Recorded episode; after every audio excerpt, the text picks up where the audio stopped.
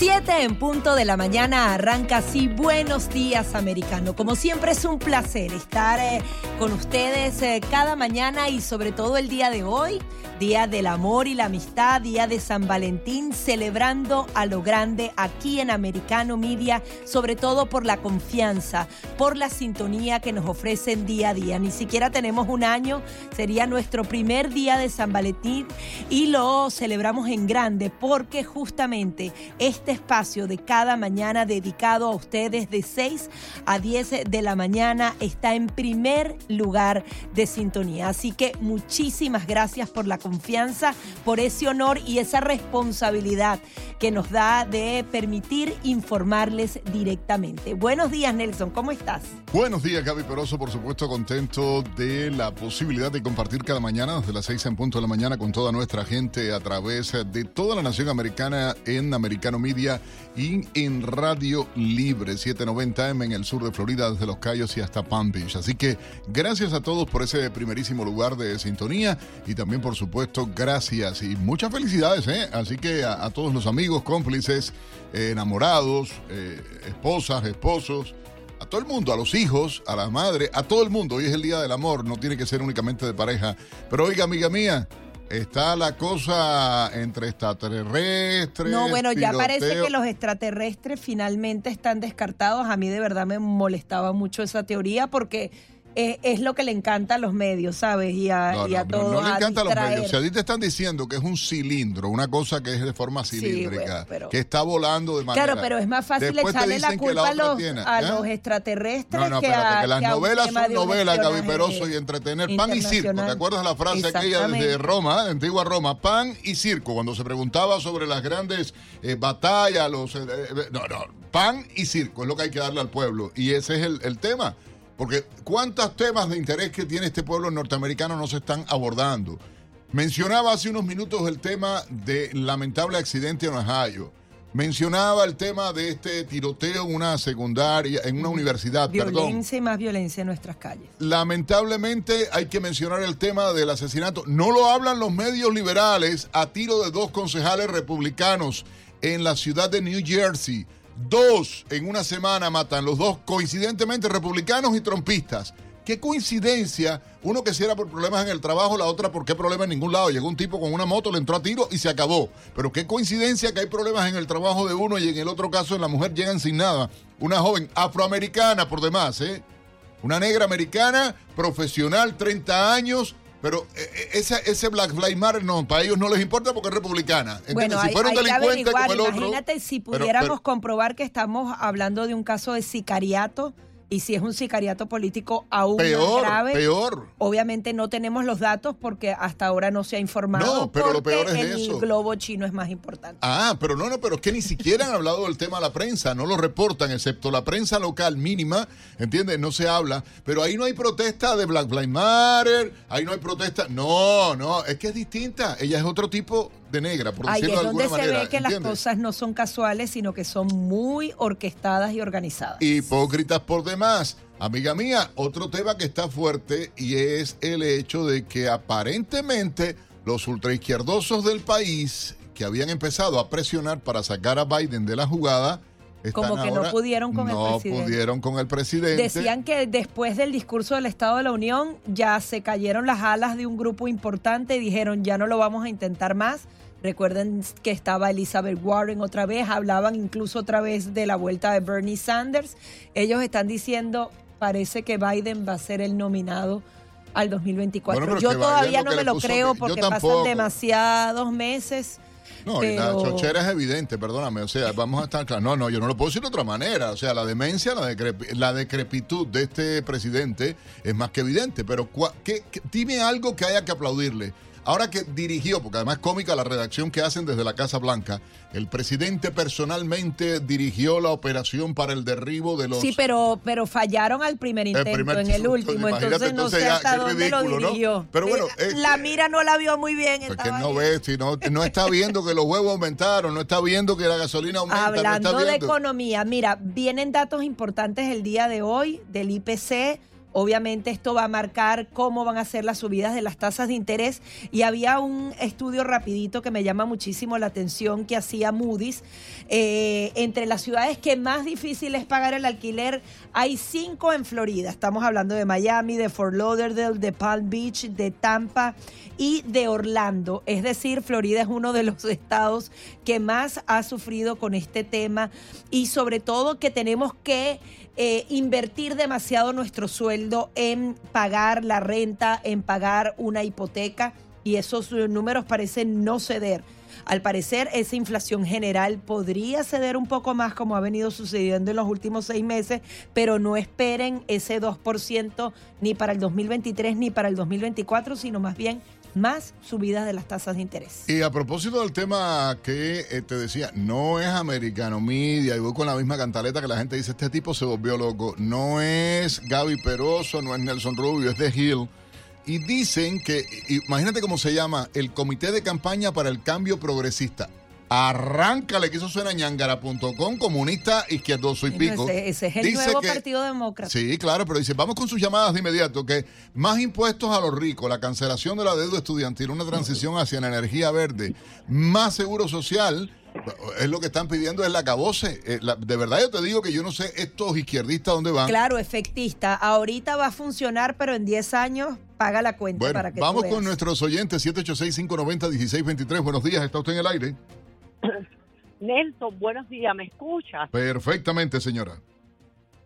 Óyeme, mira, a mí me encanta, Nelson, la manera en que tú, fíjate que yo tengo que levantarme a las 5 porque yo tengo que trabajar.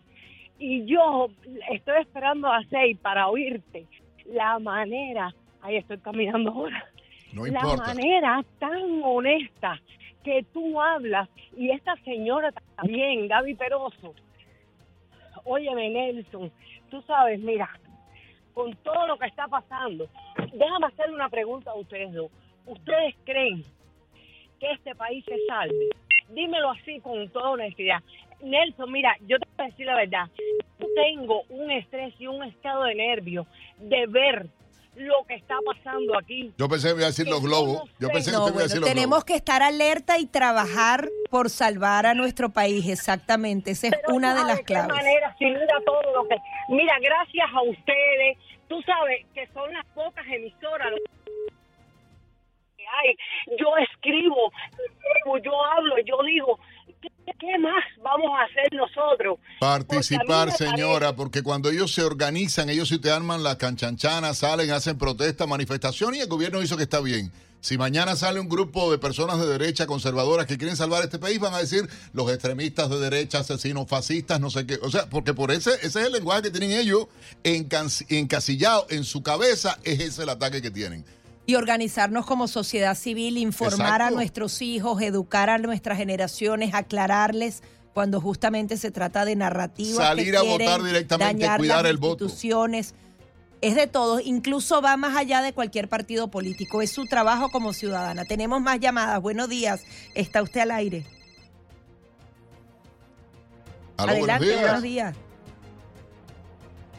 Eh, Nelson. Diga, buen amigo. Eh, yo creo que Buenos días, ¿cómo tú estás? Felicidades por el trabajo que están haciendo ahí, mi hermano. Oye, eh, yo creo que esto de los globos es para que no vean el interrogatorio que están haciéndole a Twitter para sacar todo lo que está pasando con la computadora y el descarrile del tren este en Ohio, que nadie habla acerca de eso. Todo el mundo está callado la boca y no quieren decir hay contaminación de ríos, peces muertos, animales enfermos, el aire viene bajando para acá, dice que puede haber contaminación en muchas partes del país. ¿Ok?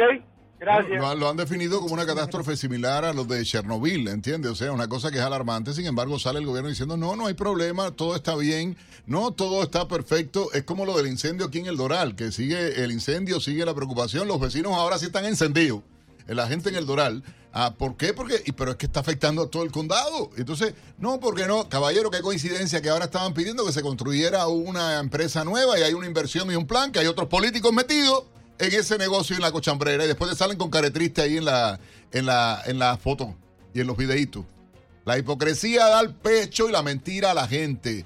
Y yo estoy, oye Gaby, pero eso es cierto, están los comités del Congreso de Estados Unidos eh, haciendo papilla a los tipos de Twitter con el tema de Juntarcito. Y nosotros pendientes del globo. y ahora los chinos dicen que nosotros estamos mandándole los globos para allá. O sea, así vamos a estar. Pero vean acá, el business de Juntarcito, ¿con quién era? vamos a llegar, vamos a tirar el hilito, a ver. El, Bueno, eh, con China, con Ucrania, con unos diamantes Ay, Gaby Peroso, sígale Lourdes de Kendall, que en paz descanse, nuestra colega periodista de tantos años acá en, en Miami, decía ¿tú quieres saber la verdad de estos tipos? Síguele las cuentas de banco. Claro, follow the money. Ya está. Vamos a hacer una pausa. Estos buenos días americanos. Gaby Peroso y Nelson Rubio despertando a toda la nación americana de costa a costa a través de Americano Media y a toda nuestra gente en el sur de Florida. Queremos que participen. Hoy el programa promete. Prepárense que lo que viene de noticias y temas a discutir es candela. Ya volvemos.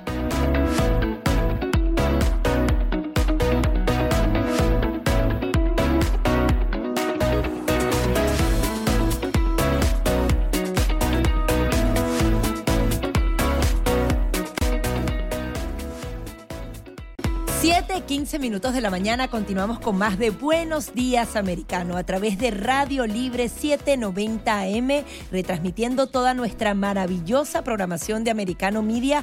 Por favor, lo invitamos a bajar nuestra aplicación digital, recomendársela a alguien más para que puedan disfrutar de toda nuestra programación el día de hoy cargada de noticias, como decía mi compañero Nelson Rupio, y adicionalmente pedirles que nos sigan a través de las redes sociales porque no necesariamente lo que decimos aquí en vivo y en directo lo encuentra en las redes sociales, sino que puede encontrar muchísima más información. 116 minutos en la mañana y hay una noticia antes de entrar en un resumen de informaciones que vamos a llevar de inmediato que me llama la atención, Gaby Peroso. La hipocresía de los demócratas en el Congreso de Estados Unidos. Ahora salió Chuck Schumer diciendo, y ayer lo habíamos adelantado, pero ya el hombre habló ayer más abiertamente, que no, que eso de eliminar TikTok no se puede.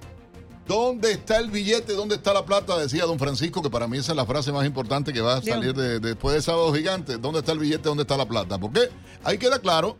Él dice que ¿por qué prohibir totalmente TikTok? No importa que estén espiando, no importa que el gobierno haya dado las alertas, no importa que se haya prohibido en los edificios del Congreso a los Porque además está estudiado, no es un capricho de un grupo de senadores o congresistas. Han dicho cómo a través de la aplicación TikTok se apoderan de toda tu información, conectan tus dispositivos pero yo creo que no es importante. Total, si ya nos espían con globos, ¿qué importa que estén en nuestros dispositivos móviles? No, pues si ya te saben, entonces el globo estuvo arriba de las bases nucleares de Estados Unidos, imagínate tú. Bueno, 7 17 minutos de la mañana, recuerden, pueden participar ustedes con nosotros a través de Americano Media y Radio Libre 790M a esta hora en la mañana en la radio. Pueden marcar el 786-590-1623 o el 786-590-1624. Gaby Peroso, te propongo llevar a nuestra audiencia a esta un resumen de algunas de las principales informaciones llegadas a nuestra redacción y para que puedan comenzar el día bien informados. Al menos tres personas murieron y otras cinco resultaron heridas en un tiroteo que se registró anoche en una instalación de la Universidad Estatal de Michigan. Según eh, reportó la policía, el sospechoso del tiroteo fue localizado fuera del campus y al parecer murió por una herida de bala autoinfligida, por lo que ya no existe una amenaza para el campus mientras las autoridades universitarias determinaron que todas las actividades en la institución serán canceladas durante 48 horas. En otra información igualmente se ha dado a conocer que The Wall Street Journal detalló que el diario The Washington Post perdió más de 500 mil suscriptores en el año 2021, una racha negativa que viene desde hace años y que continuó durante el año 2022. El periódico cuenta apenas con poco más de 2 millones de suscriptores, una disminución por encima del 20% de sus clientes, esto después de que Joe Biden asumiera la presidencia en enero del año 2021. Hay que eh, recordar que desde que el ex presidente Donald Trump dejó la Casa Blanca, los ingresos por, por publicidad digital del diario se han desplomado en más de 80 millones de dólares, una disminución superior al 15%. Y por su parte, la red social de Trump, Trump Social, se acerca a los 5 millones de suscriptores y la tendencia, según el informe, es al alza. Mientras tanto, la portavoz de la Casa Blanca, Karine Jean-Pierre, aseguró que no hay indicios de alienígenas o de actividad extraterrestre en los tres últimos objetos no identificados derribados. Por su parte, el portavoz del Consejo de Seguridad Nacional de la Casa Blanca, John Kirby, señaló que por órdenes del presidente Joe Biden se tomó la decisión de derribar a estos objetos debido a que podían afectar la trayectoria de aviones comerciales, pero sin que pudiera representar una amenaza directa a la seguridad nacional o a la población. AFP con los detalles. Estados Unidos anunció el lunes que desconoce la naturaleza de los objetos voladores que derribó en los últimos días, pero negó que estén relacionados con actividad alienígena tras una serie de especulaciones.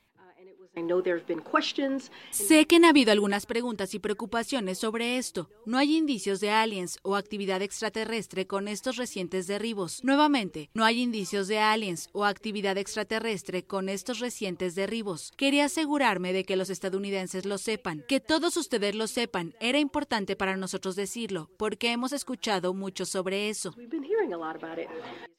Misiles de aviones de combate derribaron los objetos cuyos restos cayeron en aguas heladas de Alaska, en zonas remotas del Yukon en Canadá y en el lago Hurón, lo que dificulta recuperarlos. Ya que no hemos podido evaluar definitivamente lo que son estos objetos más recientes, actuamos con mucha precaución para proteger la seguridad, nuestros intereses y el tráfico aéreo. El 4 de febrero, Estados Unidos derribó un globo chino y acusó a Pekín de tener una flota de naves espía en todo el mundo, pero por el momento no pudo establecer una relación con estos nuevos objetos. Por su parte, China reconoció que el globo es suyo, pero aseguró que se trata de un dispositivo meteorológico que se desvió involuntariamente de su trayectoria. El lunes, el país asiático acusó de espionaje a Washington con globos estadounidenses, algo que la Casa Blanca niega. En otra información, más de 56 mil pruebas rápidas para COVID-19 fabricadas por Universal Meditech fueron retiradas del mercado porque no se habían distribuido con la debida autorización de la FDA. Las personas que tengan las pruebas rápidas del antígeno SARS-CoV-2 de Spirapac Medical deben dejar de usar el dispositivo y ponerse en contacto con el distribuidor para su devolución. Según el aviso, los productos retirados se fabricaron entre octubre del 2021 y diciembre del 2021 y se distribuyeron en enero del 2020. 22. El presidente Joe Biden despidió al arquitecto del Capitolio, Brett Blanchard, luego de que el presidente de la Cámara de Representantes, Kevin McCarthy, dijera que había perdido la confianza en la capacidad de Blanton para hacer su trabajo. Un informe del inspector general publicado el año pasado encontró violaciones administrativas, éticas y de políticas por parte de Blanton, incluido que abusó de su vehículo gubernamental y que se hizo pasar por un oficial de la ley. El nuevo funcionario que supervisará el complejo del Capitolio de Estados Unidos será designado por el presidente Biden. Estados Unidos llamó nuevamente a sus ciudadanos a abandonar de inmediato Rusia debido a que corren el riesgo de ser detenidos. En un comunicado publicado en su página web, la embajada estadounidense en Moscú aseguró que las autoridades recomiendan a los estadounidenses que no viajen a Rusia debido a las consecuencias impredecibles de la invasión a gran escala no provocada de Ucrania por parte de las fuerzas militares rusas. Además, advirtieron que en Rusia los ciudadanos estadounidenses pueden ser detenidos indebidamente y de que tienen una capacidad limitada para prestarles asistencia en caso de que la necesiten. Los arrestos de migrantes que intentaban cruzar de manera irregular la frontera sur de Estados Unidos disminuyeron un 40% en enero, según informó el comisionado interino de la Oficina de Aduanas y Protección Fronteriza, Tory Miller. Las cifras de enero muestran una disminución del 85% en los arrestos de cubanos, de un 91% de nicaragüenses y de un 32% de haitianos, en comparación con los datos de diciembre. Según Miller, la disminución de arrestos tiene que ver con la extensión del título 42 para permitir las expulsiones de la frontera de personas provenientes de Venezuela, Nicaragua, Cuba y Haití. La líder del partido político peruano Fuerza Popular, Keiko Fujimori, ratificó su postura a favor de un adelanto electoral para salir de la crisis política y social que vive su país, pero descartó participar. Las tres veces candidata presidencial afirmó que Perú merece ir a un adelanto de elecciones generales para hallar una salida a su crispada coyuntura, según un video difundido en sus redes sociales. El adelanto de elecciones es una de las principales demandas de las protestas antigubernamentales que comenzaron hace dos meses en varios puntos del país y en las que han muerto 70 personas, según diversas fuentes. Y ahora nuestro compañero Pablo Quiroga nos trae la noticia tecnológica del día. Hola, ¿qué tal? Soy Pablo Quiroga con la noticia tecnológica del día. La empresa de ciberseguridad de SET alerta de las estafas que ocurren el día de San Valentín cada año. Y es que los delincuentes construyen bots programables o son ellos mismos quienes adoptan perfiles de personas falsos en Internet. Su objetivo es uno, aprovechando que es 14 de febrero, intentan tomar la atención de otra persona para hacerlo caer en una relación inexistente y así obtener información personal para seguir engañando a otras potenciales víctimas o robarle todo el dinero posible. Según ISET, también existen ocasiones en que las víctimas logran ser persuadidas por estafadores y consiguen que les envíen fotos o videos comprometedores para después chantajearlas. Para tener una idea, en el 2021 las estafas románticas ocupan el segundo lugar en el ranking de estafas donde se pierde más dinero. Si conocen a alguien por internet, desconfíe, pregunte y verifique. Chequee si la otra persona posee perfiles en otras redes sociales y en qué fecha creó ese perfil. Otro consejo muy bueno es tomar una fotografía de la otra persona y hacer una búsqueda invertida. Ingresa a Google Y suba la fotografía al buscador. Si Google reconoce la imagen, le podrá mostrar en qué sitios se repite la misma foto o una similar, y así podrá chequear si la imagen es verídica o incluso si está hecha por la IA. A través del sitio dali.com también se pueden hacer rostros de personas que parezcan reales. Aprende estos consejos y evite estafas. La información es poder. Soy Pablo Quiroga con la noticia tecnológica del día. Gracias a nuestro colega Pablo Quiroga. Definitivamente información es poder y por eso Americano Media nació. Estamos en Radio Libre acompañándoles si queremos que usted participe. Regresamos de inmediato. Hay una noticia que verdaderamente alarma y es que el FBI está tratando de identificar o identifica a los grupos eh, conservadores eh, católicos con grupos terroristas. De esa información vamos a estar hablando al regresar acá en Buenos Días Americano. Gaby Peroso y Nelson Rubio acompañándoles eh, cada mañana. Ya venimos con mucho más. No se retire.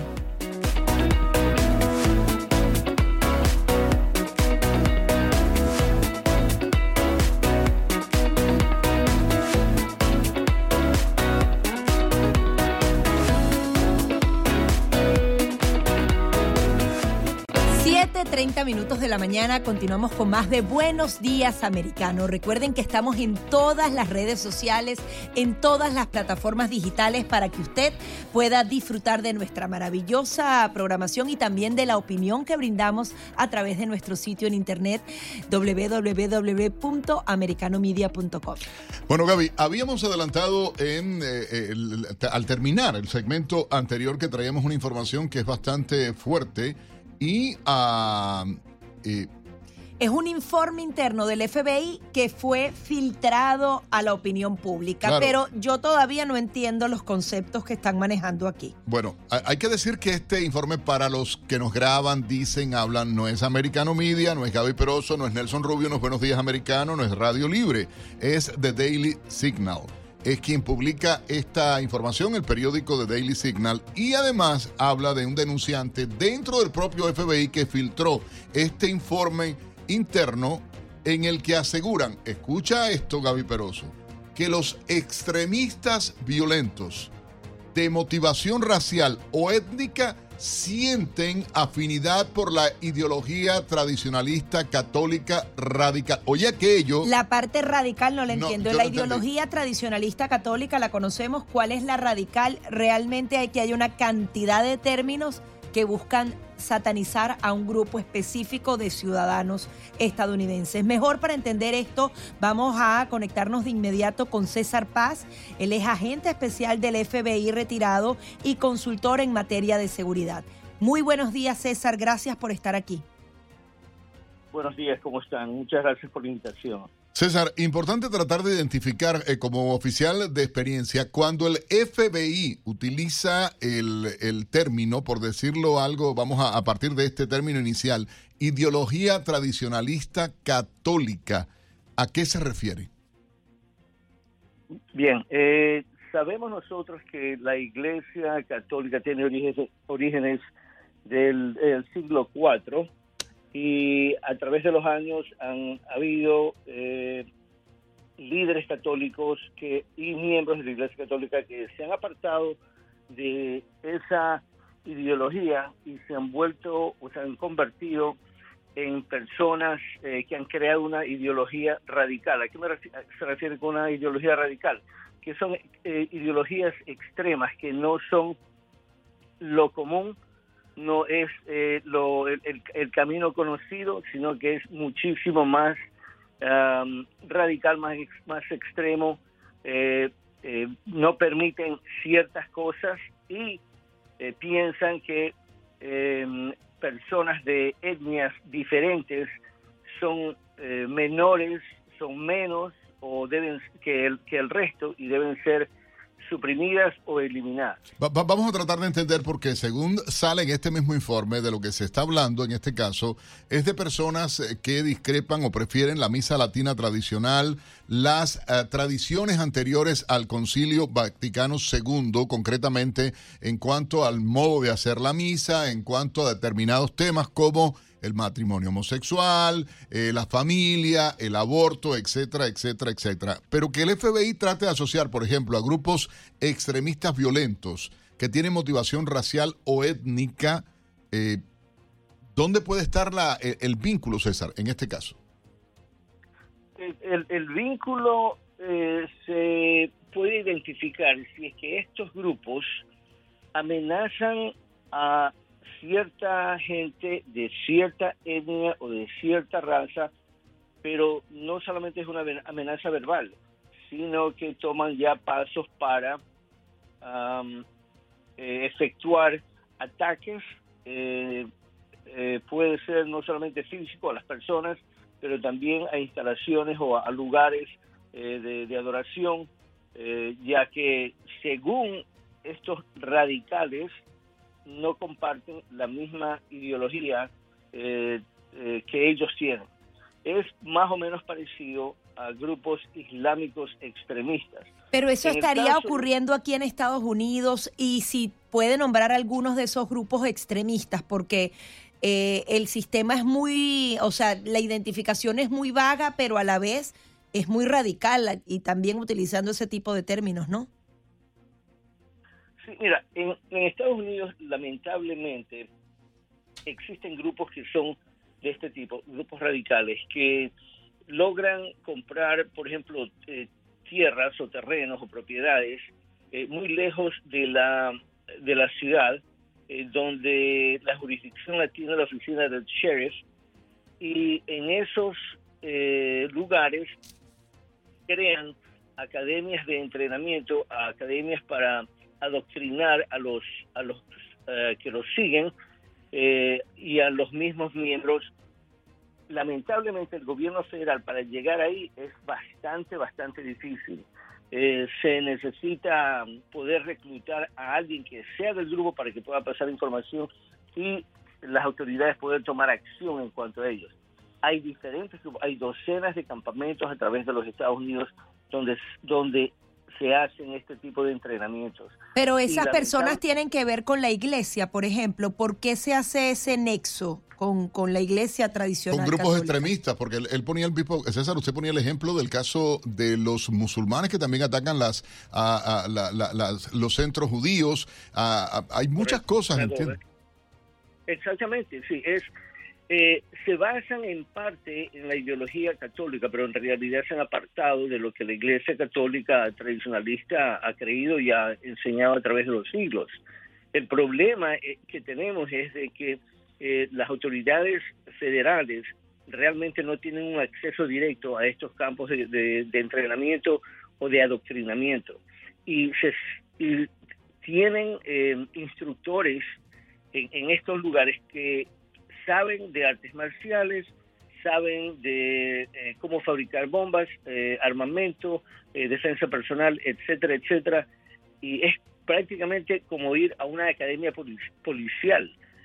Se benefician, se hay, hay, personas que tienen mucho dinero que aportan para, para el progreso no solamente de, la ideología, pero de estos grupos que están regados a través de todos los César, una pregunta en cuestión. Según eh, la propia publicación se está diciendo, eh, y otros expertos analistas, igualmente, incluso el propio FBI ha tenido que reaccionar y diciendo que son eh, que estos informes que han dado lugar a este tipo de, de anuncios, esta filtración que se ha hecho, está mal obtenido de fuentes que usan datos sin fundamento para sacar sus propias conclusiones y no cumplen con las pautas de publicación del FBI cosa que me llama la atención. O sea, hay un movimiento eh, y hay grupos, el caso de Antifa, el caso de Black Lives Matter, que son también movimientos que en alguna medida se convierten en grupos ah, que están cometiendo eh, eventos, actos.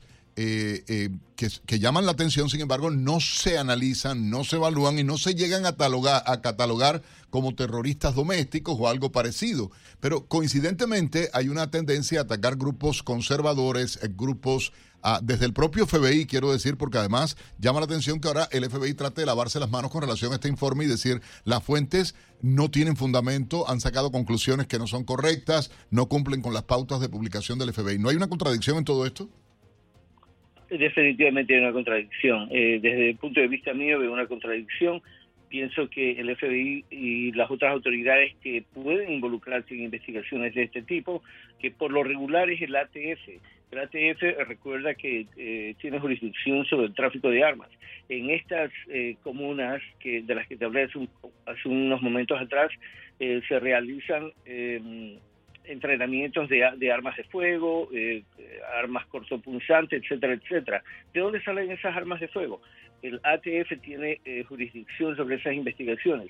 Decir que realmente eh, la validez de esta información realmente no asciende a la, al, nivel eh, que requiere para iniciar una investigación a fondo, me parece bastante contradictorio, porque en realidad existen en Estados Unidos eh, docenas de este tipo de, de, academias. Ahora, ¿este tipo de grupos han estado involucrados en hechos violentos acá en Estados Unidos? ¿Simplemente están adiestrándose para algo más?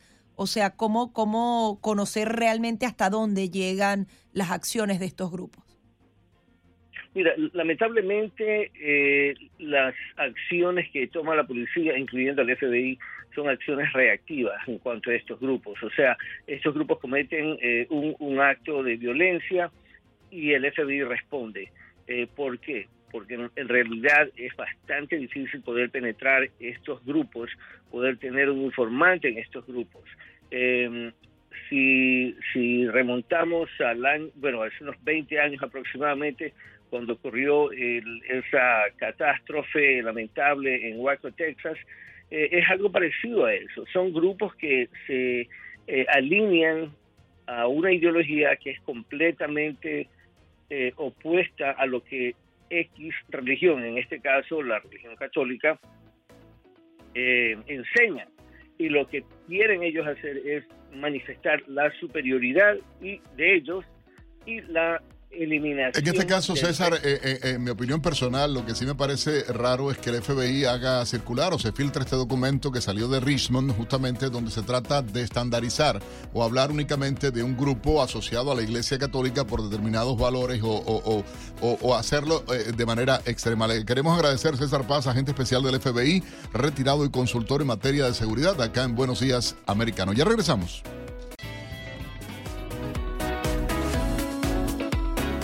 7:45 minutos en la mañana están en sintonía de Buenos Días Americano de costa a costa en toda la nación americana a través de Americano Media, igualmente a través de nuestro sistema de radio en todo el estado de Florida. Gracias a toda nuestra gente por la sintonía.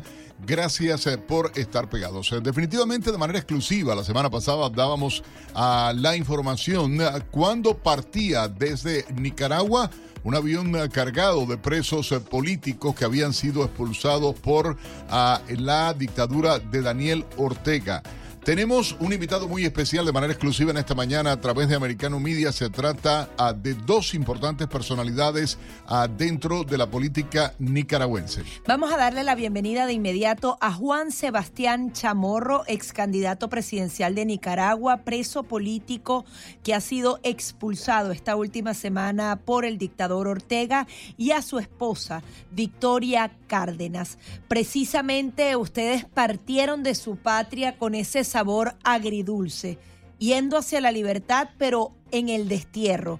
Les han arrebatado su patria y eso no hay que dejarlo de lado, porque si bien, bueno, está este gesto que no sabemos cómo denominarlo, precisamente les arrebataron su nacionalidad. Bienvenidos a ambos, gracias por estar aquí y comienzo contigo, Juan Sebastián. ¿Cómo se sienten? Han estado ya prácticamente una semana en suelo estadounidense. ¿Cómo ha sido la acogida y también lo, lo que han podido eh, conversar con los nicaragüenses que todavía están dentro? Bueno, gracias. Un saludo a todos los que nos escuchan acá eh, por este medio.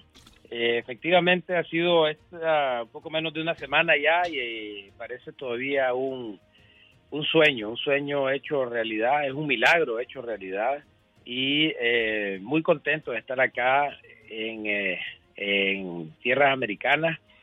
Realmente yo no siento que me hayan arrebatado de nada mi nacionalidad, ya la llevo por dentro, yo soy nicaragüense, sido nicaragüense y seré nicaragüense. Si, si siento en algún momento que me han arrebatado una ciudadanía, le estaría dando algún tipo de legitimidad a esa acción de la, de la dictadura. Así que yo más bien este, esa, ese acto lo veo desde el punto contrario, es decir, me siento mucho más nicaragüense ahora de que ellos aparentemente quieren hacer por métodos legales este ese ese ese arrebato de de, de la de la nacionalidad. Pero en primer lugar la nacionalidad es un derecho inalienable. No te lo puedo no te lo puede quitar ningún ningún elemento ninguna ley nada eh, y segundo, un tecnicismo, pero para, para que estemos claros, la reforma de la Constitución ni siquiera es válida, porque para reformar la Constitución se necesitan, según la misma Constitución,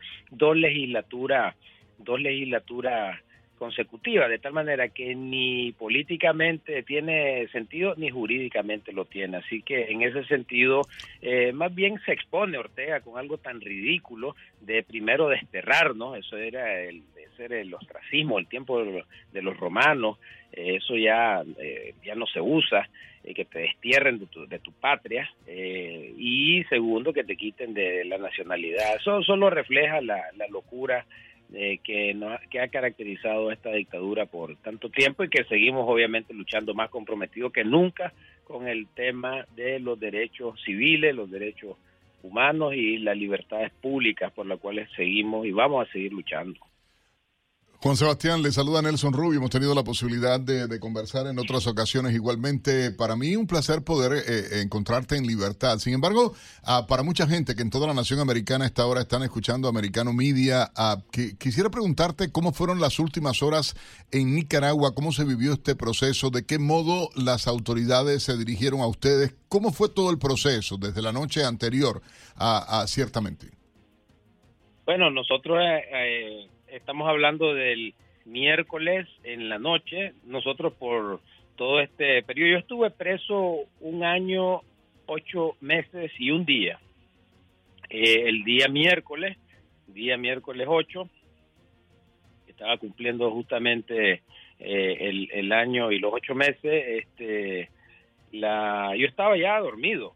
Eh, obviamente, esta es una cárcel de máxima seguridad, no teníamos eh, material de lectura, no teníamos absolutamente nada que hacer. Yo tenía una rutina de ejercicio y me, dormía relativamente temprano. Nunca teníamos forma de, saber exactamente la hora porque no se nos permitía eh, tener relojes ni tampoco podían los oficiales darnos la hora, a pesar de que ya nosotros con la posición del sol podíamos saber qué hora eran del día. Obviamente en la noche eso es un problema porque no, o sea, yo calculo que como a las 11 de la noche eh, mi compañero de celda, Roger Reyes, me, me, me, golpea el brazo y me dice, Juan, te están llamando. Entonces me levanto y veo detrás las rejas eh, un oficial de la policía con una eh, una ropa que había eh, que estaba en el penal para visitas familiares y me levanto y no simplemente estoy confundido no, que me dice póngase esto entonces bueno me lo puse esto nunca había pasado en todo el año y ocho meses que nos que nos cambiáramos en la celda cuando eran las visitas nos cambiaban en otro lado eh, por temas de seguridad, según ellos. Y luego fuimos conducidos todos y cada uno a, a otra celda donde ya estábamos todos juntos. Eh, llegó el segundo jefe del penal y nos dijo que nos iban a montar en unos buses y que no le preguntáramos a dónde íbamos porque ni él sabía para dónde íbamos. O sea, a nosotros nunca se nos informó que íbamos libres. Nos montamos en el bus eh, recorrimos una buena parte de la ciudad de Managua y ya, ya, ya, avanzando era obvio que nos íbamos a lo que es la carretera norte, la salida de Managua eh, por la vía de la carretera panamericana. Eh, el aeropuerto está ahí, obviamente, pero también está ahí la cárcel modelo, la tenebrosa cárcel que este por años ha sido el sitio de de encarcelamiento de muchos presos políticos, pero que nosotros estábamos en otra cárcel de la Policía Nacional. Y eh, le dije a mi compañero de celda, le dije, mira, esto solo puede ser el aeropuerto o solo o la cárcel modelo, un traslado a la, a la modelo. Y en ese momento estábamos con mucha ansiedad, obviamente, mucho nerviosismo, porque eh, pues ir a la cárcel modelo ya significaba otra etapa el encarcelamiento. Eh, y fue mi sorpresa al ver de que justo antes de la entrada comercial del aeropuerto internacional está el portón de la Fuerza Aérea y vi como los buses, yo vivo en el bus número 3 y vi como el primer bus y el segundo bus entraban a la Fuerza Aérea y ahí me di cuenta de que íbamos para eh, volando a algún lado. Llegamos a la pista, eh, cuando digo a la pista, eh, los buses entraron efectivamente a la pista de aterrizaje, había aviones ahí, obviamente no, no podemos saber nada eh, en qué, en cuál nos montaríamos y llegó un oficial con unos formatos de la policía. Esto, esto pasó el tiempo, es decir, ya para este momento ya son más o menos las 4 de la mañana y ahí nos hicieron firmar un, un formato y ahí fue que nos dijeron que íbamos saliendo para los Estados Unidos, pero fue hasta el último ¿Y ese formato que contenía era eh, que ustedes justamente voluntariamente accedían a viajar a Estados Unidos? Exactamente lo que estás diciendo es lo que el documento decía, nada más, nada menos, de acuerdo a la, legislación vigente. Eso es todo lo que decía el, papelito. Eh, todos en el bus este, y los otros tres buses lo firmaron, eh, algo que no hizo Monseñor Álvarez, pero esto obviamente lo vamos a hablar, después, pero eh, todos lo firmamos, eh, después nos acercamos ya al avión específicamente, donde estaba el avión, y ahí nos bajaron, había una camioneta de la Embajada Americana y habían funcionarios de la Embajada, algunos de ellos ya, ya los conocía, y de y el Departamento de Estado. Juan, le, pedimos algo. Vamos a detenernos en ese momento, vamos a hacer una breve pausa, vamos a regresar eh, justamente de ese encuentro con las autoridades norteamericanas que intercambiaron y también eh, cómo vivieron todo este proceso. Ya regresamos, eh, invitados especiales en exclusiva en esta mañana. Juan Sebastián Chamorro es candidato presidencial de Nicaragua y preso político expulsado por el régimen de Daniel Ortega y su esposa, doña Victoria Cárdenas, que va a estar también en los próximos minutos con nosotros acá en Buenos Días, Americano. 8 en punto de la mañana arranca así esta segunda hora de Buenos Días Americano y estamos conversando con Juan Sebastián Chamorro, ex candidato presidencial de Nicaragua, preso político que ha sido expulsado por el dictador Daniel Ortega y su esposa Victoria Cárdenas. Victoria, dentro de pocos minutos vamos a estar escuchando tu testimonio, pero queríamos volver a ese punto que narraba Juan Sebastián, ese encuentro con las autoridades norteamericanas. ¿Qué les informaron a partir de ese momento? Pudieron hablar en plena libertad? ¿Hubo algún tipo de acuerdo entre Estados Unidos y la dictadura de Ortega? ¿Qué nos puedes decir de, del lado norteamericano de lo que ha sido este proceso para ustedes? Bueno, al llegar a la... Bueno, gracias Gaby por, y, Nelson por la por la oportunidad. Cuando llegamos al, al, bus y, nos, y nos detuvimos, eh, bajamos eh, ordenadamente y ahí vimos este, funcionarios del Departamento de Estado que habían viajado desde Washington en el avión y eh, funcionarios de la embajada. Había atención médica, eh, en el sentido que estaban midiendo la presión, cualquier, cualquier problema que hubiera, había un, grupo paramédico. había gente de, de, la embajada, quienes yo ya conocía, y ahí fui informado de que íbamos para Washington, D.C. Eh, y que eh, para mi sorpresa la cantidad de pasajeros era en lo que se tenía planeado eran 224 entonces en ese momento eh, me alegré mucho. Me, invitaron a pasar al avión me arrodillé en el asfalto me persiné dejando el país y me subí al avión y ya estaban los dos primeros buses eh, los presos que venían en los dos primeros buses eh, adentro del avión y estábamos evidentemente muy muy contentos, muy muy emocionados, eh, compañeros de celdas, compañeros de la cárcel que habíamos estado juntos por año y ocho meses y luego empezaron a entrar los demás presos. Bueno, nosotros en la, en la cárcel éramos aproximadamente unos 100, el resto empezó a venir de la cárcel modelo y de otros penales en todo el país, gente que había estado presa desde el 2018 Así que fue una algarabía que ya se pueden imaginar. El avión despegó finalmente alrededor de las siete y media de la mañana y en ese momento cantamos el himno nacional, un momento muy emotivo porque, como lo decías en la introducción, eh, Gaby era un sentimiento agridulce. Estábamos ya volando hacia la libertad, pero desterrados de nuestra patria. ¿Qué le dijeron las autoridades norteamericanas que han hablado del Departamento de Estado? ¿Este es un acuerdo? ¿Qué significa? Ah, ¿Hay algún tipo de negociación con la dictadura para que se diera este proceso? Eh, ¿Qué conocen ustedes, eh, Juan Sebastián? Eh, definitivamente tuvo que haber habido una comunicación de, entre ambos gobiernos para coordinar esto, pero yo creo que esto fue lo que hablaron, o sea, el tema de la salida eh, yo creo que el comunicado posterior que se dio de que esta era una medida unilateral del, del gobierno eh, de Nicaragua, de la dictadura, perdón, de Nicaragua, eh, es lo que es. ¿Por, qué, ¿Por qué accede Daniel Ortega en la radicalización que ha tenido? ¿Por qué accede Daniel Ortega a liberarlos a ustedes a, en estos momentos justamente? ¿Qué busca Daniel Ortega con esto? Bueno quitarse un peso de encima, este es un peso muy fuerte que tenía el tema de los presos políticos, que no lo resuelve porque tiene dejó preso a Monseñor Álvarez, eh, o mejor dicho, también Monseñor Álvarez decidió no, no salir, y eso ahí ese, ese plan se le, se le destruyó en el sentido de que no... Monseñor Álvarez llegó hasta el aeropuerto, Juan Sebastián, o, o él desde la prisión dijo no salgo. Él estaba en arresto domiciliar, eh, no nadie, no pudo encontrar a alguien que lo haya visto, yo no lo vi.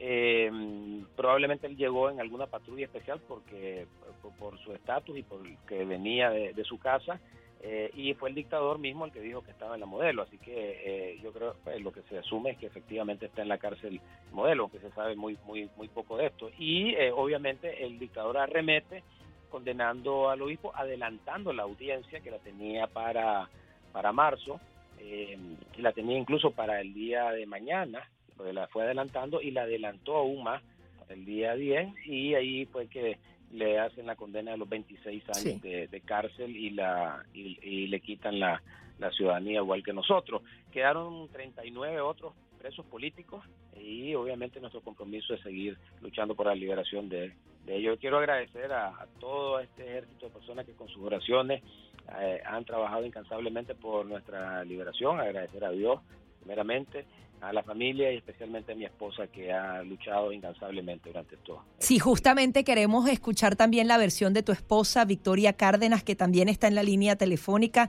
Victoria, ¿qué rescatas de este proceso?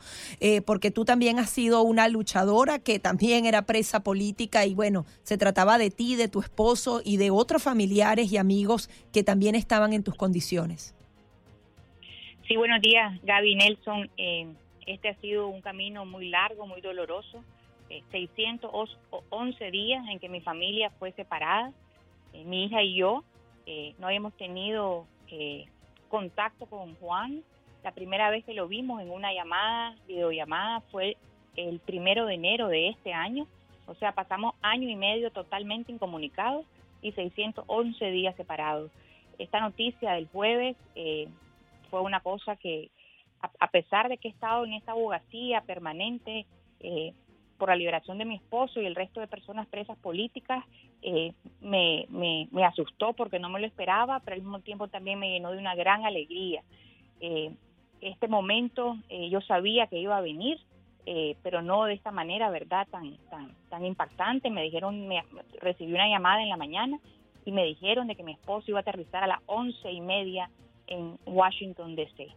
Eh, esta, esta llamada me la hizo el embajador de Estados Unidos y, pues fue la, llamada más alegre, más emocionante que he recibido en mi vida. Ahora, ¿qué crees tú? ¿Cuál puede ser la intención de Daniel Ortega con todo esto? Porque él nunca hace nada de gratis, ¿no? Sí, o sea, nosotros hemos venido en todo este tiempo denunciando todas las arbitrariedades, todas las violaciones de derechos humanos eh, eh, que han sido eh, que han sufrido nuestros familiares, los más de 245 presos políticos en todo este proceso y las familias mismas. Yo creo que, el costo político de tener a estas personas encarceladas injustamente por tanto tiempo en esas condiciones tan deplorables eh, se volvió muy grande. Eh, pero también creo importante que eh, los gobiernos en el mundo, las organizaciones de, de derechos humanos, la prioridad era la liberación de los presos políticos. Ese era, ese era el tema que hablábamos en cada reunión que teníamos, eh, denunciando estas violaciones y diciendo que este era un tema humanitario y era salvarle la vida a todas estas personas inocentes en sufrimiento constante y es lo que logramos. Eh, el jueves yo sentí, lo logramos, le salvamos la vida a estas 222 personas, nos faltan 39, incluyendo a Monseñor Álvarez, pero es un gran logro el tener a todas estas personas, aunque sea desterradas, yo misma estoy acusada de traición a la patria, pero estamos en libertad y, y es y, y mi familia reunida eh, al fin. Victoria, te agradecemos enormemente eh, eh, tus declaraciones. Yo creo que es importante porque desde el otro lado, ¿no? Hoy que es el Día del Amor y la Amistad, ha sido muy fuerte y importante para ellos, por supuesto, el apoyo de todos ustedes desde la vida. Y, uno celebra la libertad de todos, que es lo más importante, eh, como mismo se está dando. Ahí, un audio que tenemos de Ramón Saúl Sánchez, hay una información que ha salido de Cuba igualmente en las últimas horas, que coincidentemente se está hablando de la posibilidad de la liberación de presos políticos también dentro de Cuba. Si pudieras ponerlos a Juan Sebastián un momentito antes de terminar la entrevista, Victoria. Aquí estamos, Nelson, claro que sí. Juan Sebastián, hay algo que ha llamado la atención. Hay muchos de los presos liberados que aún obviamente no se han podido juntar con sus familias y ha habido eh, silencio. Muchos han dicho no quieren hablar, no quieren afectar a su familia dentro de Nicaragua. Eh, ¿Cómo han vivido ese tema de la libertad y, la prisión también ahora en la distancia, no? Efectivamente, ese es un tema que a nosotros eh, es parte de la de, la, de estos sentimientos agridulces, la parte agria también del sentimiento, la separación que estamos presenciando de todos, de la mayoría de los, de los hermanos eh, desterrados que eh, dejaron a su familia. Mi compañero de celda, Roger Reyes, dejó a sus dos niñas de tres años y un año de, edad. Eh, está, aquí, está acá en, un país que nunca había estado, no habla el idioma. entonces esto también refleja la, la la falta de sensibilidad de esta, estas dictaduras, como has mencionado, el caso de Cuba también, desde la separación física de las familias que a mí me tocó eh, vivirla eh, durante todos estos 20 meses y que, bueno, me siento bendecido de que ahora puedo estar con la familia, pero eso es un elemento humano muy importante que está ocurriendo. Finalmente, su mensaje, eh, si quieres tú, Victoria, porque ya Juan nos ha dado sus impresiones de lo que puede venir para Nicaragua. Estados Unidos decía que había una ventana ahí de diálogo. ¿Realmente ustedes creen que puede haber diálogo político en 30 segundos, Victoria, que se nos agotó el tiempo? Eh, yo veo muy difícil en este momento, ¿verdad?, eh, que hay un diálogo.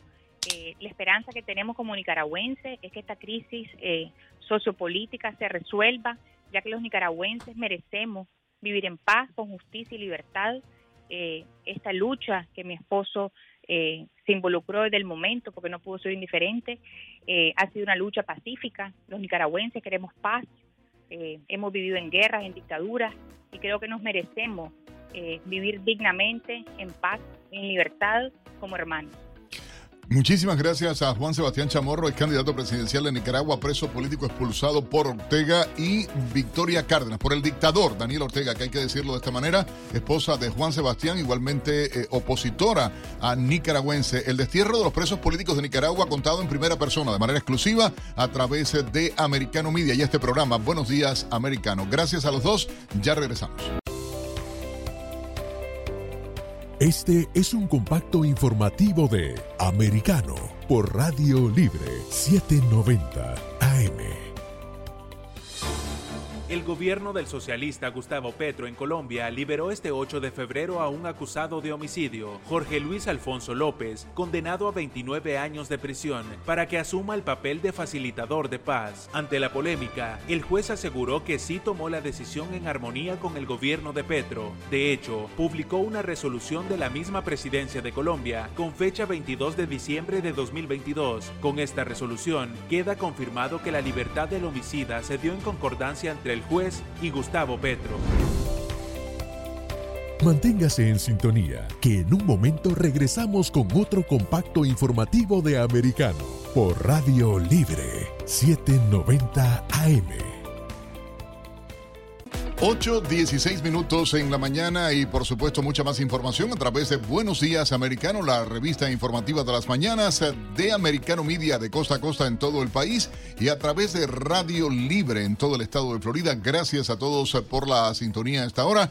Ah, igualmente hay una información que ha estado saliendo en las últimas horas y tiene que ver con rumores e informaciones desde dentro de Cuba a qué estaría la dictadura castrista en acuerdo con la administración Biden ah, programando el destierro igualmente de presos políticos cubanos. Tenemos el audio de las declaraciones de Ramón Saúl Sánchez. Ah, más adelante la vamos a transmitir acá en Americano Media ah, para que usted tenga esta información a través de la radio. Ya vamos a hacerlo en breve. Usted esté pendiente y pegado a nuestra transmisión.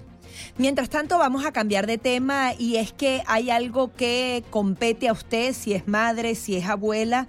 Pareciera que los CDC han decidido añadir la vacuna del COVID-19 a su calendario de vacunación sistemática para niños y adultos. ¿En qué se podría traducir eso? Vamos a darle la bienvenida a Joseph Barón, él es jefe del Servicio de Terapia Intensiva y de la unidad de COVID-19 del United Memorial Medical Center en Houston. Muy buenos días, doctor. Quería que nos, nos explicara un poco ¿En qué se traduciría eh, que se añada esta vacuna? ¿Cada cuánto tiempo los niños o los adolescentes tienen que recibirla? Incluso desde qué edad?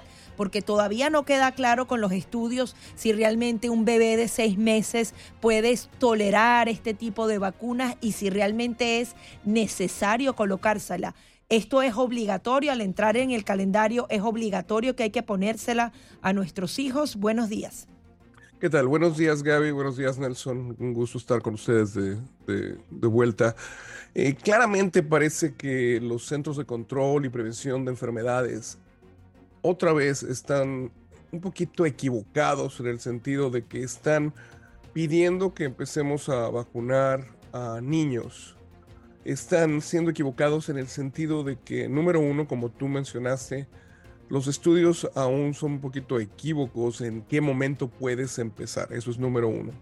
Segundo, como tú sabes, el COVID en niños es una enfermedad por lo general muy benigna. La mayoría de los niños, por decirlo así, rebotan de esta enfermedad sin ningún tipo de problema y pueden llegar a tener ellos una inmunidad que es bastante buena. Eh, tercero, no sabemos el esquema de vacunación como tal. En el momento, como tú sabes, ahorita los adultos está eh, pensando que debe ser una vez al año. Pero cuarto y la parte más importante es que los centros de control y prevención de enfermedades no están considerando la gran controversia que existe sobre estas vacunas, sobre todo en niños y adolescentes. Y ese es ahí donde yo me pregunto, ¿por qué no esperan un poquito a tener un poquito más de información?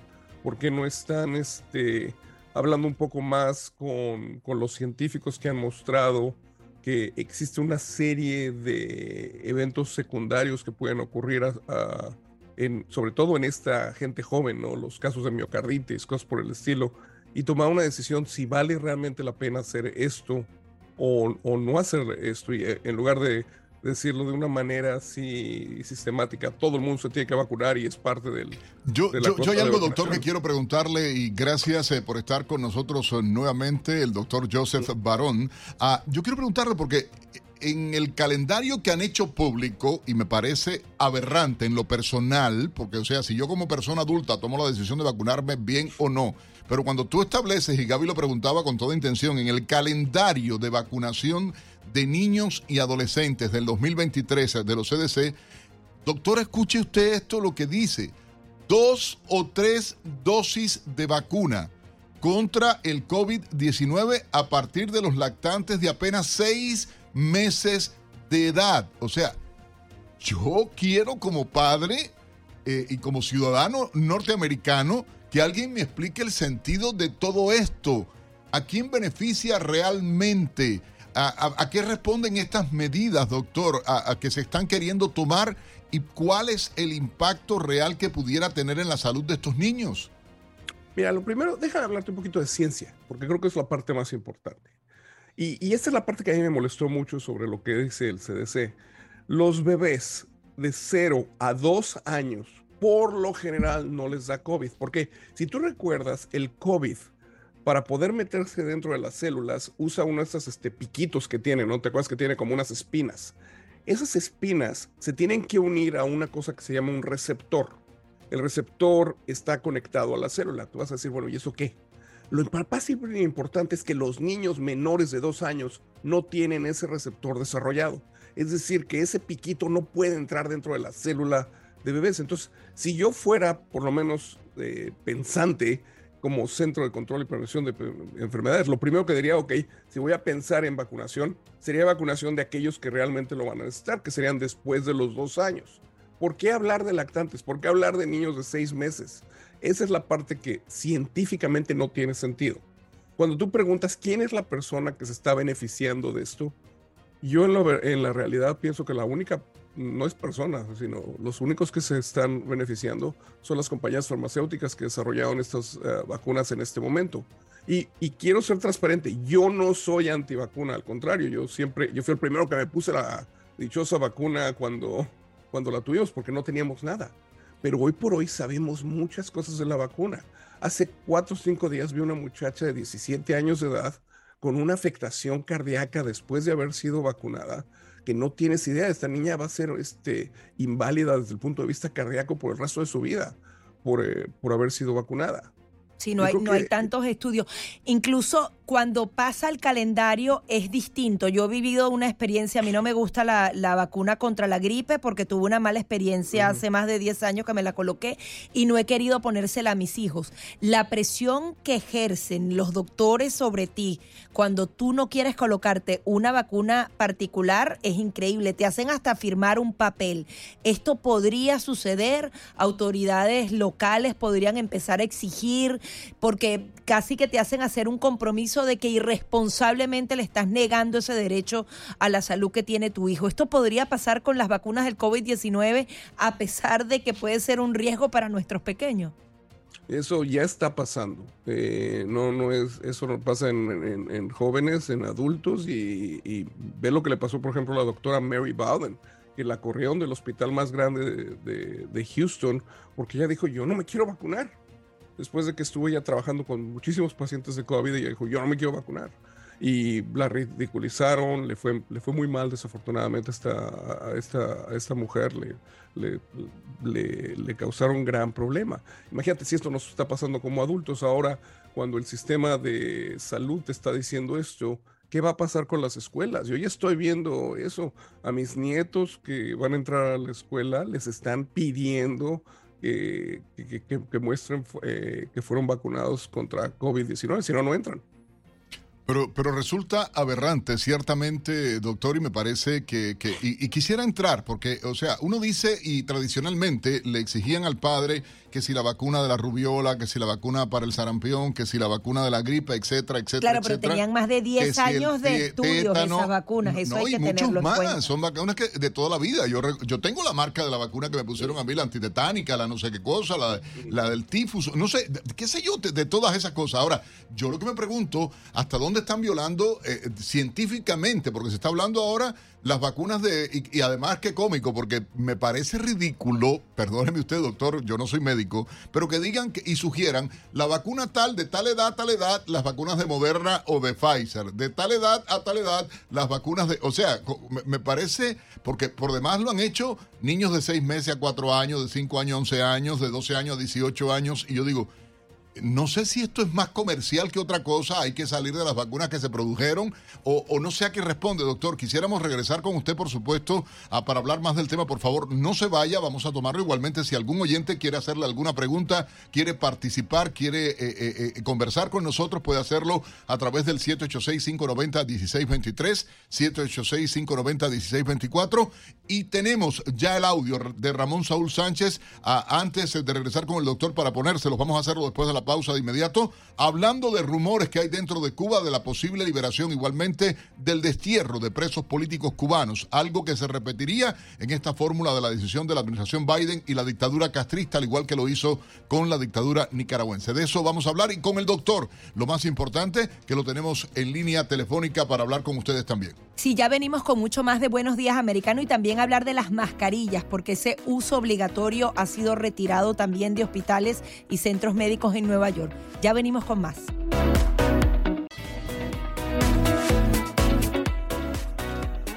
8.30 minutos en la mañana. Buenos días, americanos de costa a costa a través de Americano Media en todo el país. El saludo a toda nuestra gente que está en sintonía de Americano Media, igualmente a través de Radio Libre acá en Florida. Gracias por la sintonía a esta hora en la mañana.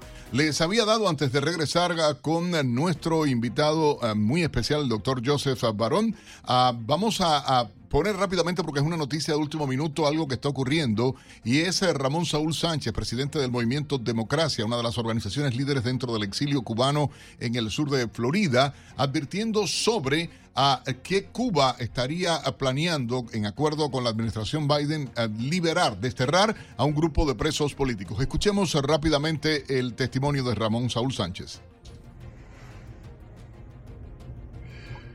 Saludos amigas y amigos, eh, les habla Ramón Saúl Sánchez del Movimiento Democracia. Según nuestras eh, fuentes y también rumores eh, fuertes desde el interior de Cuba, podría en las próximas horas estar ocurriendo alguna movilización con los presos políticos cubanos, tanto de que lo dejen algunos en libertad como no sabemos si eh, para que permanezcan en el país o si los fuerzan al destierro, como sucedió con nuestro hermano de lucha eh, José Díaz Silva, y que como ustedes conocen el 24 de diciembre fue sacado desde la cárcel y puesto en un avión hacia los Estados Unidos. De todas maneras, estamos atentos a lo que pueda suceder. La Iglesia Católica, y sabemos que también el gobierno de Estados Unidos ha estado eh, manejando esta situación de los presos políticos. Eh, ya hubo un primer paso en Nicaragua, donde a través de negociaciones, aunque Daniel Ortega lo niegue, pues salieron 222 opositores que estaban eh, presos en el país.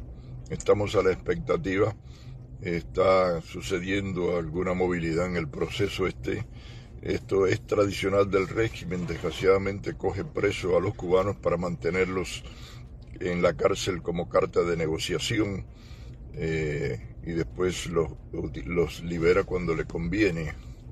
Eh, nosotros damos la bienvenida a la liberación de los presos políticos y por supuesto damos la bienvenida también a la gestión solidaria del gobierno de los Estados Unidos y también a la Iglesia Católica y cualquiera que pueda hacer gestiones por la liberación de los presos, a la vez que decimos que esto es insuficiente para hacer concesiones que afecten la soberanía de la lucha del pueblo de Cuba.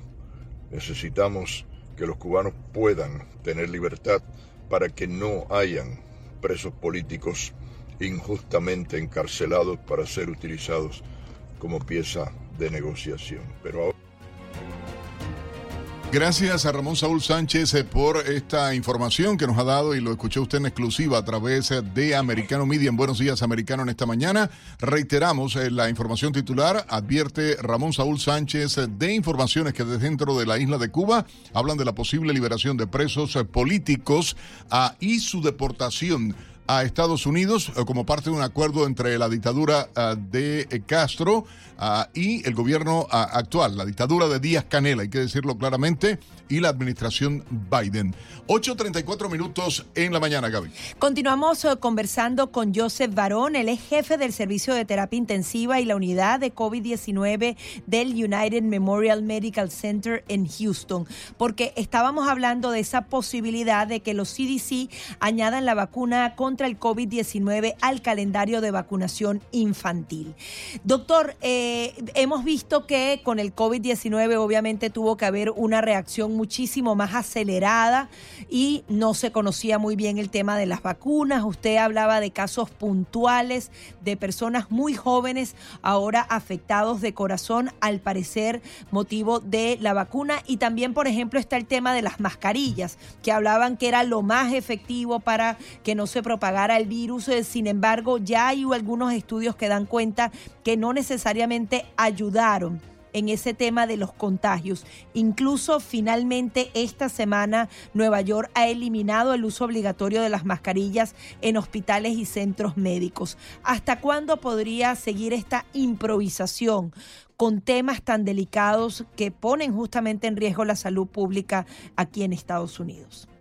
Desafortunadamente, eh, muchos lugares, incluso hospitales, no están siguiendo la ciencia. La ciencia ha mostrado que para que las mascarillas funcionen, tú tienes que tener la mascarilla, yo tengo que tener la mascarilla y tiene que ser una mascarilla que esté bien puesta.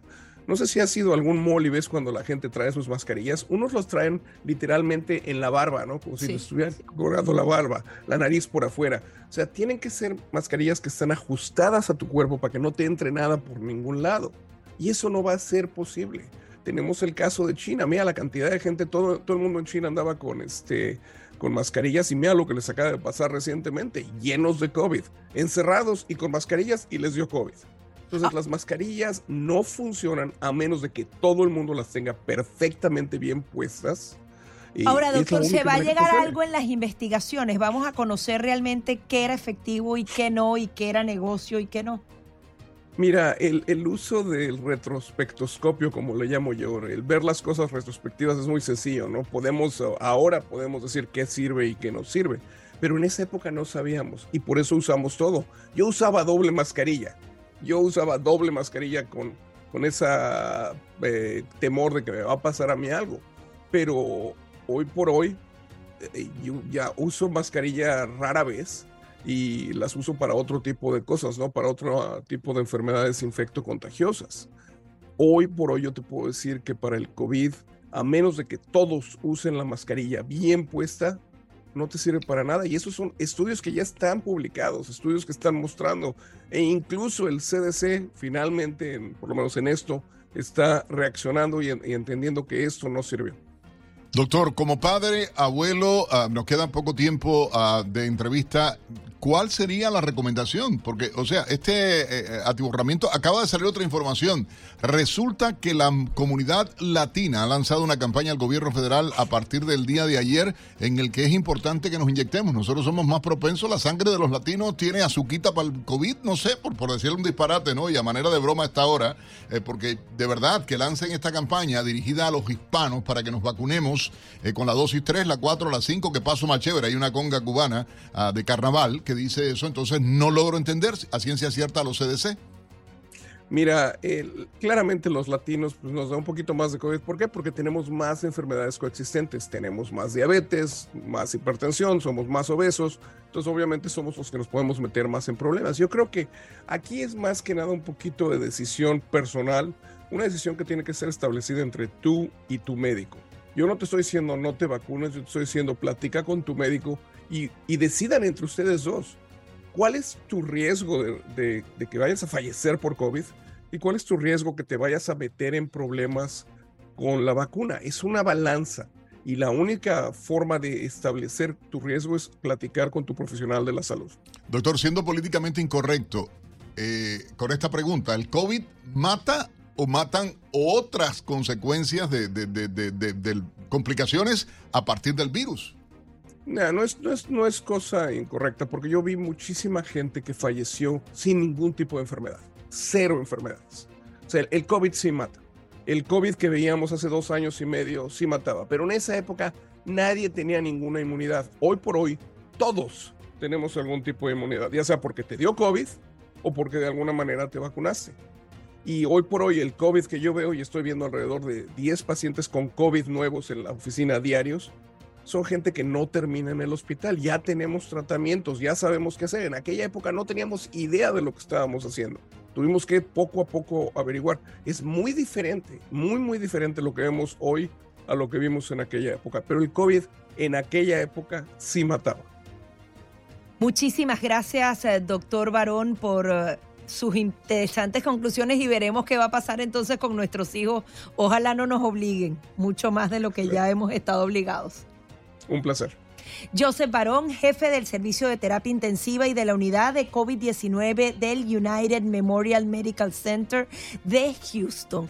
Como hoy es el Día del Amor y la Amistad y de San Valentín, tenemos una súper sorpresa y estamos oyendo algunas canciones eh, muy famosas y justamente tenemos el autor de muchas de ellas con No una revele, historia muy no particular. revele una historia Pero personal vamos a estar aquí en vivo y en directo. Nos trajo el 4. Adicionalmente nos va a hablar de esas canciones y de su historia particular, porque no fue nada fácil componer para los grandes. Paisano mío reencauchado. Reencauchado, pero mío Reencauchado. sí. No voy a decir. Yo sí, yo- no, no, yo venezolano maracucho. Ma- ca- ca- Aunque ya, yo soy margariteña. Ya, bueno. No, tenemos que ir revelando. Cifrinita de Margarita, la niña. Sí, sí. 8.40 minutos de la mañana, regresamos. Víctor Melo es caraqueño. ¿No? Sí, sí, que yo sepa. Que yo sepa, ¿no? Y Angie también. Yo soy caraqueña, pero navegada Ah, no, ya eso. Dice que él es caraqueño, pero no caraquista. O sea, ya eso se formó el Eso lío de ya. No, ya, ya regresamos. Ya ya venimos con una sorpresa muy especial, no se retire.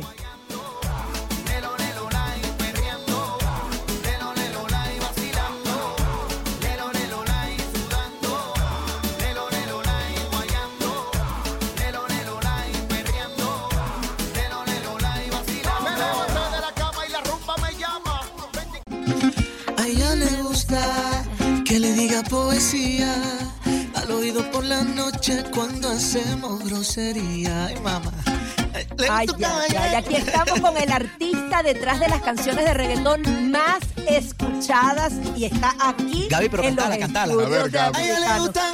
Dale, Pero Nelson me dice que no me pega, que no, no me pega. El marido mío es más joven. es más joven. Colágeno, colágeno para mi vida. A ella le gusta. Dale. Que no le quepa en la boca. Lo besos que quiera. ¿Cómo? Esa. Digo, oh, oh.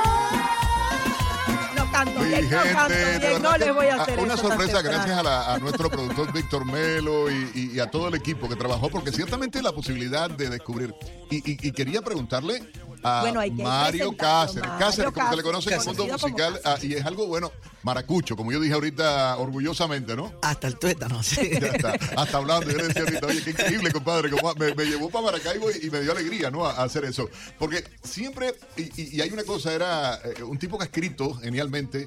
¿Qué se siente cuando tú oyes una canción que es tuya? Porque ah, narras y en una entrevista decía, me volvía loco por contarle a la gente, yo estaba haciendo eh, Uber. Uber, sí, y, sí. Y, y- y tú decías, quiero decirle a Esa la gente. canción es mía, es la mía. hice yo y eran súper Muchas veces me creían, otras veces no, pero llegué a estar haciendo Uber y de pronto estaba sonando vacaciones en, en- en la radio y yo miraba así a ver si, y cuando veía que estaban cantando, yo ay, esa canción la escribí yo, saltaba así.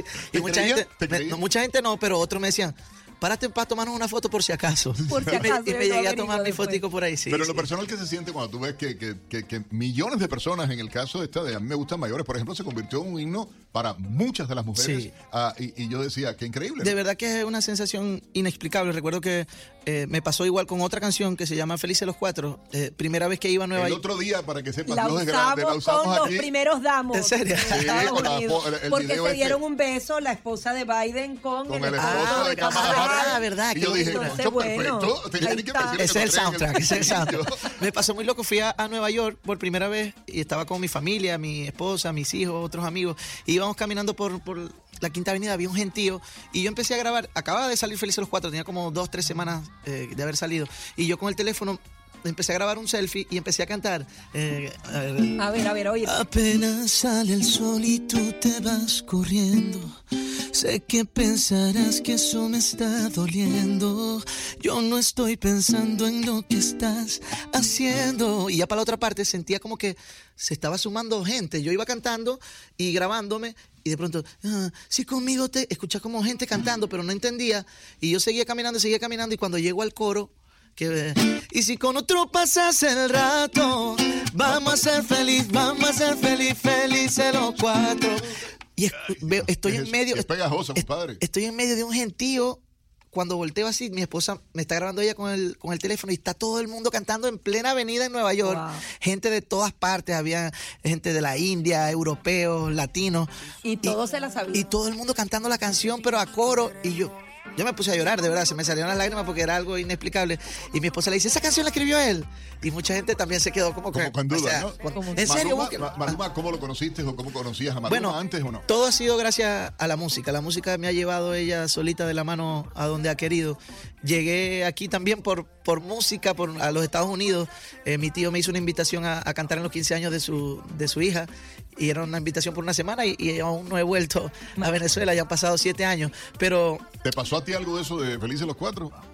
Yo creo no, que... no, sé honesto. No, yo tu creo esposa que- no está oyendo. Está No, ahí, ella no está oyendo. No, yo creo que nadie se escapa de, de la tentación. Lo que hay es que... No, no, no. Esa no fue la pregunta porque quieres ser políticamente correcto. ¿Viviste una experiencia similar o alguien te lo contó? Siempre uno le echa la culpa. a No, sí, sí, es el dicho. Hay un dicho venezolano que amor de lejos, felices los cuatro. ¿ah? Sí, Ya. señor. Entonces, en base Muy a eso, a ese Los gallegos dicen de Sí, otra yo manera. creo ¿viste? que una de las cosas que, que rescato de tus canciones es que cada una muestra una realidad particular. Sí, son historias, son historias. Las vacaciones y eso te hizo distintivo porque justamente poder componer estas canciones que son tan pegajosas eh, marca un antes y un después, ¿no?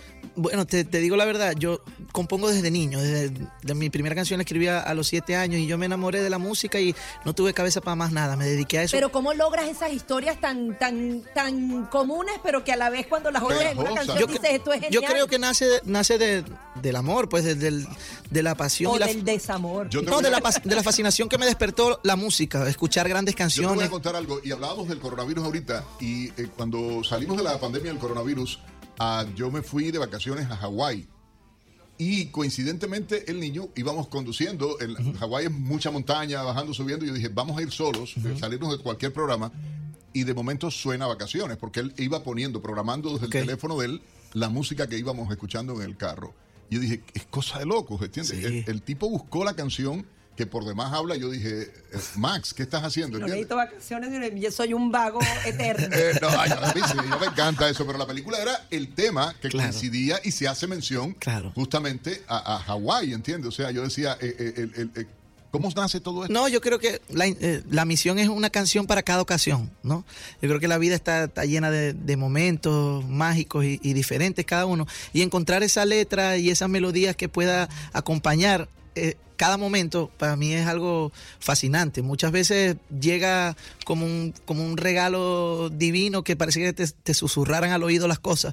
Como llegó una canción que se llama Volver a casa, que no sé si, También si han- si han- Hazla, hazla con el cuatro A ver, ahorita, trata de hacerlo ahí, en la versión original, de doctor. Es para mi Venezuela amada. Hoy me desperté con tantas ganas de volver y en el tono de mi voz hay algo extraño. Dando vueltas por el cuarto hay un retrato donde vi que el estar lejos de ti sí me hace daño. Hoy me desperté y solo sueño con volver. Me pregunto y ya no sé por qué me engaño. Nostalgia, una lágrima escribió: Este amor se me hace inmenso con los años. Volver a casa, volver a todo lo que soy. Si tú me abrazas, a ver si pasa esta pena. Volver a casa, volver de nuevo para ver qué es lo que pasa. Y yo muero de ganas que soy está en mi casa.